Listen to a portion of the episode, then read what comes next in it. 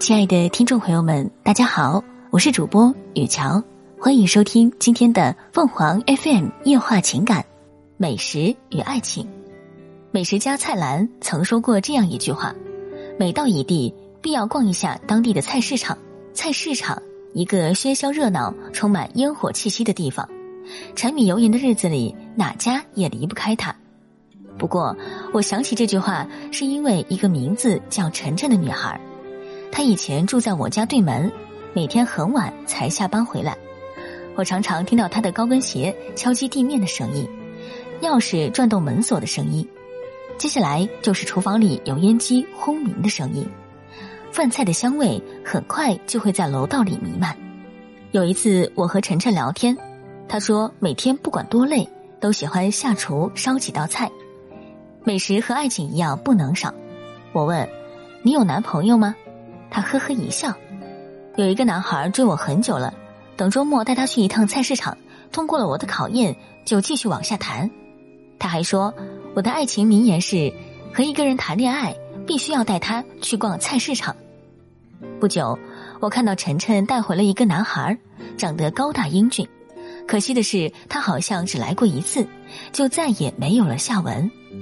我问他：“那个男孩没通过你的考验？”晨晨笑了，兵败菜市场。原来两人一起去逛菜市场时，买了很多食材。晨晨左手拎一袋，右手拎一袋，从菜市场走回家，塑料袋把两只手都勒得生疼。但从头到尾，他都没有主动帮忙的意思。回到家里，晨晨洗菜切菜时，他就坐在沙发上玩手机。开饭了，才挪到餐桌这边坐下。晨晨说：“去这一趟菜市场，足以证明他没有怜香惜玉之心，不懂得照顾人，坐等吃饭更是大男子主义的表现。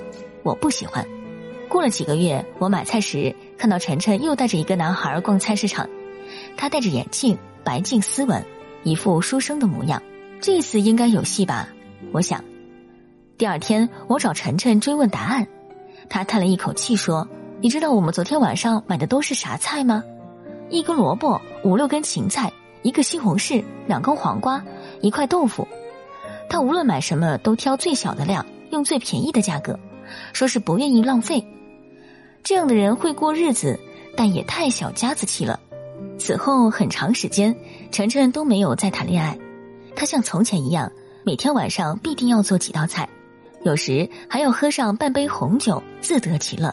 那阵子我也很忙，经常在单位加班。几乎没和晨晨碰过面。忽然有一天晚上，他跑来敲门：“姐，我过几天就要搬走了，跟你打个招呼，我要结婚了。”我惊讶道：“啊，这也太快了吧！”